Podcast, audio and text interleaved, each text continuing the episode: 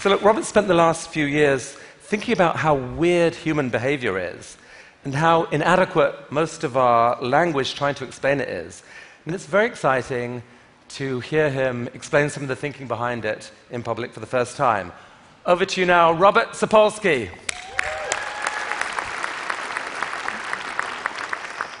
Thank you. The fantasy always runs something like this I've overpowered his elite guard, burst into his secret bunker with my machine gun ready.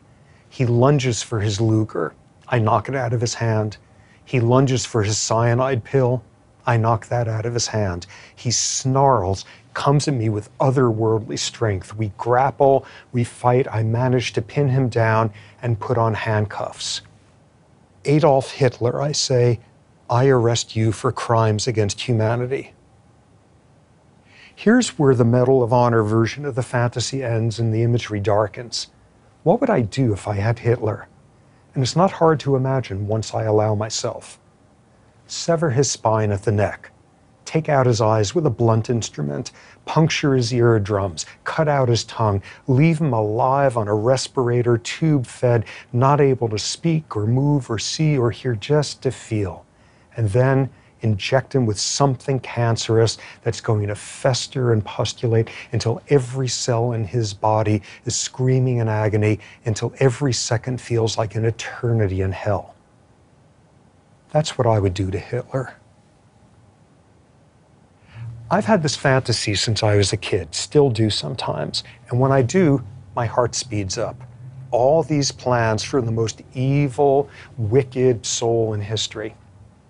But there's a problem, which is I don't actually believe in souls or evil, and I think wicked belongs in a musical. But there's some people I would like to see killed.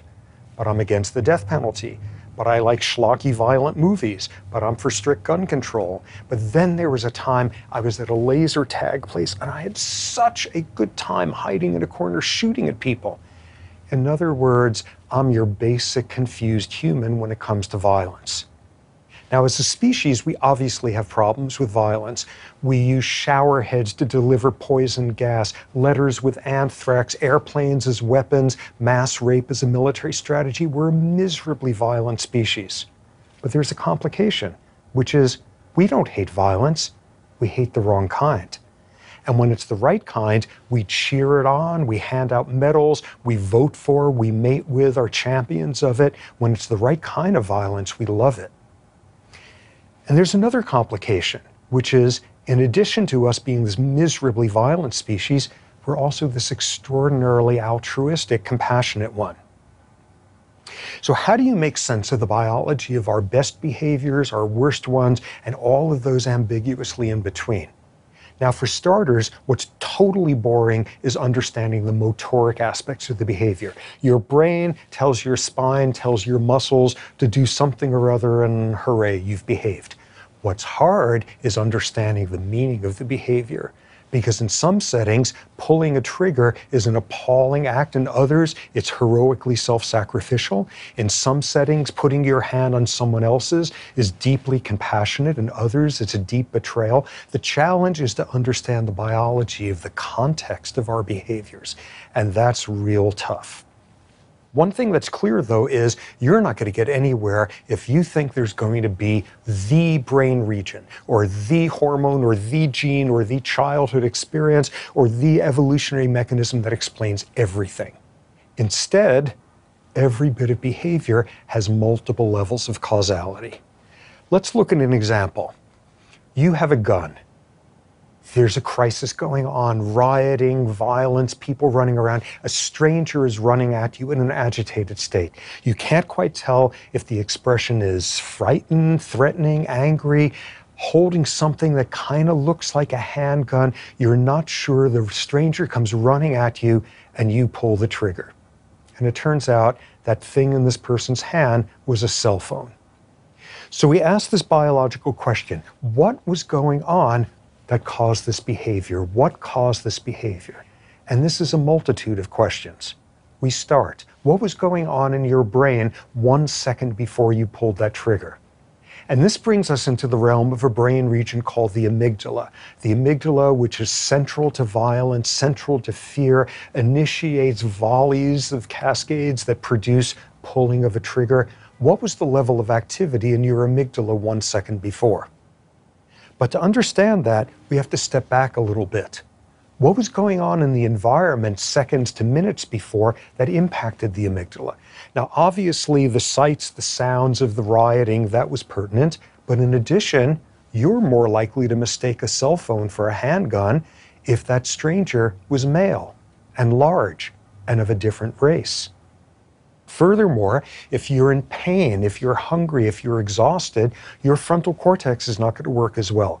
Part of the brain whose job it is to get to the amygdala in time saying, Are you really sure that's a gun there? But we need to step further back.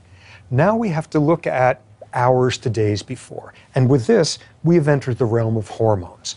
For example, testosterone, where regardless of your sex, if you have elevated testosterone levels in your blood, you're more likely to think a face with a neutral expression is instead looking threatening.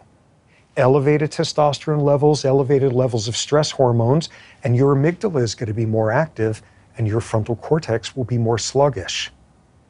Pushing back further, weeks to months before, where's the relevance there? This is the realm of neural plasticity, the fact that your brain can change in response to experience. And if your previous months have been filled with stress and trauma, your amygdala will have enlarged. The neurons will have become more excitable. Your frontal cortex would have atrophied, all relevant to what happens in that one second.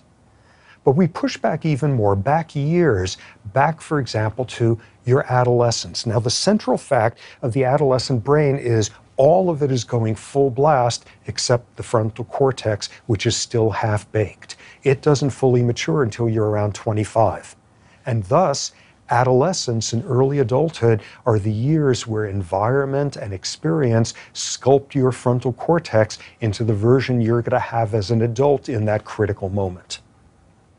But pushing back even further, even further back to childhood and fetal life and all the different versions that that could come in. Now, obviously, that's the time that your brain is being constructed, and that's important.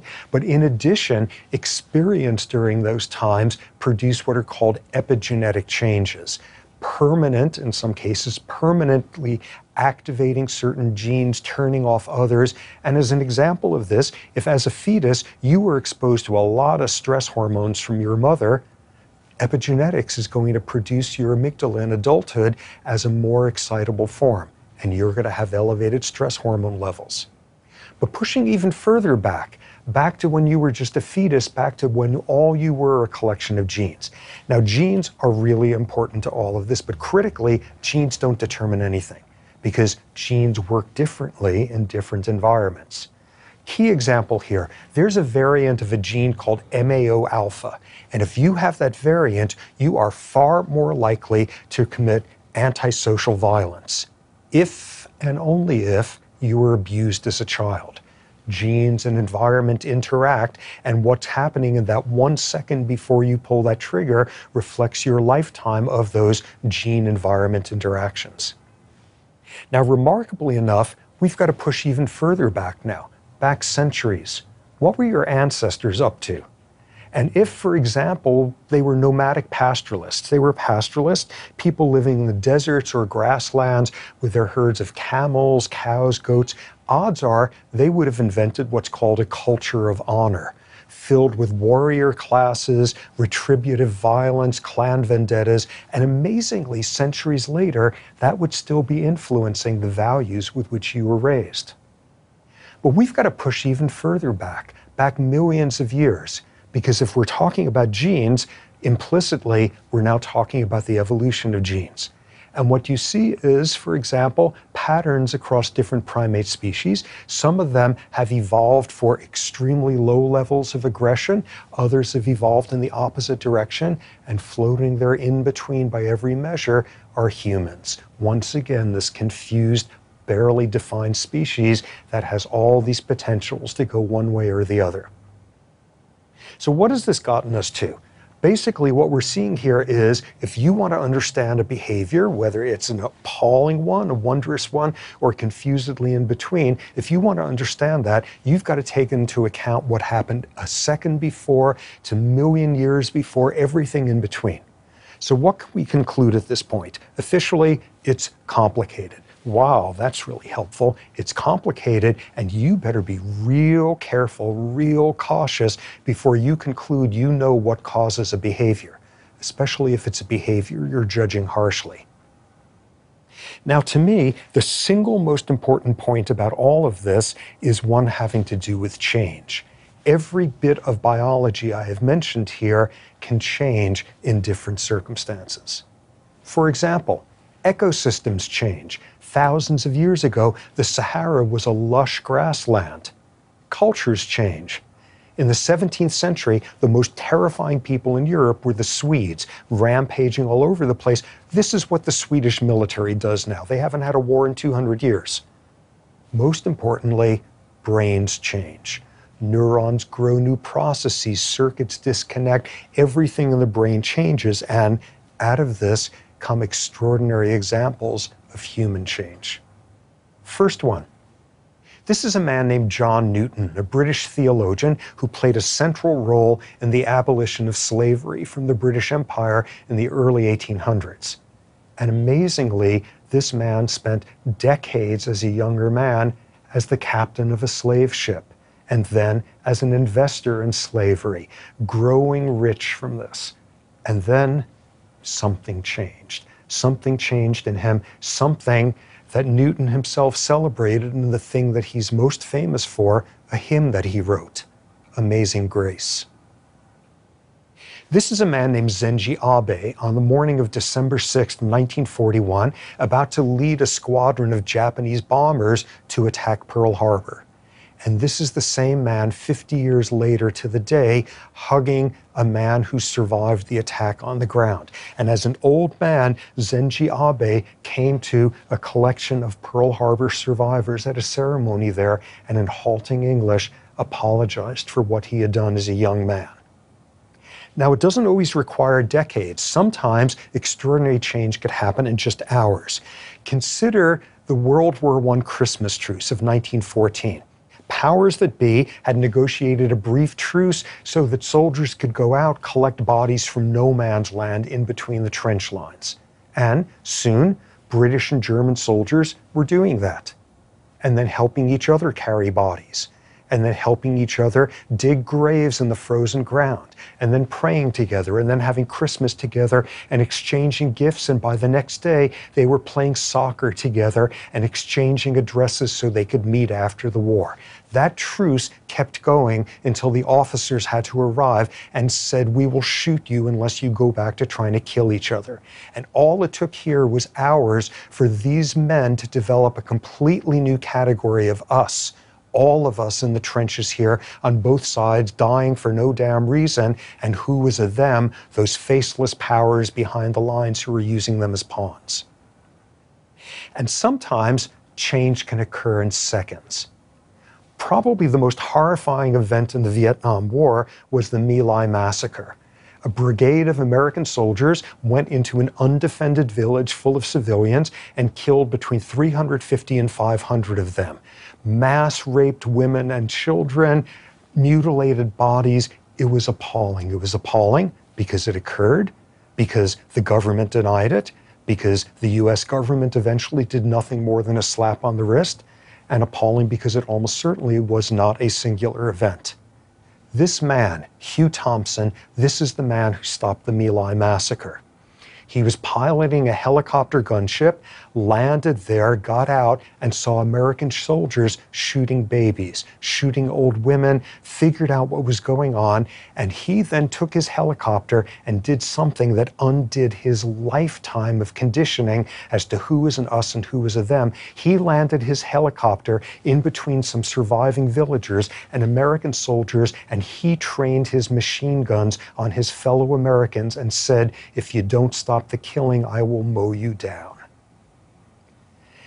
Now, these people are no more special than any of us. Same neurons, same neurochemicals, same biology. What we're left with here is this inevitable cliche those who don't study history are destined to repeat it. What we have here is the opposite of it. Those who don't study the history of extraordinary human change, those who don't study the biology of what can transform us from our worst to our best behaviors, those who don't do this are destined not to be able to repeat these incandescent, magnificent moments. So thank you.